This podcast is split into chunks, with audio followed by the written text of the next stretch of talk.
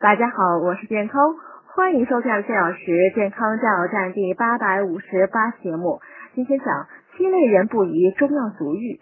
一是妊娠及月经期中的女性，因为中药足浴呢可能会刺激到女性的性腺反射区，从而影响女性及胎儿的健康。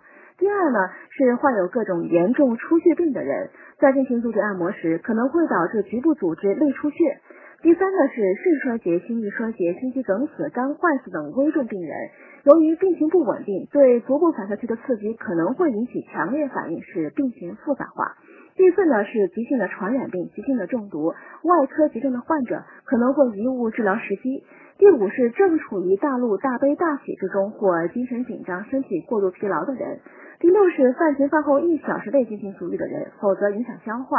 第七呢是足部有外伤、水泡、疥疮、发炎、化脓、溃疡、水肿及较重的静脉曲张患者。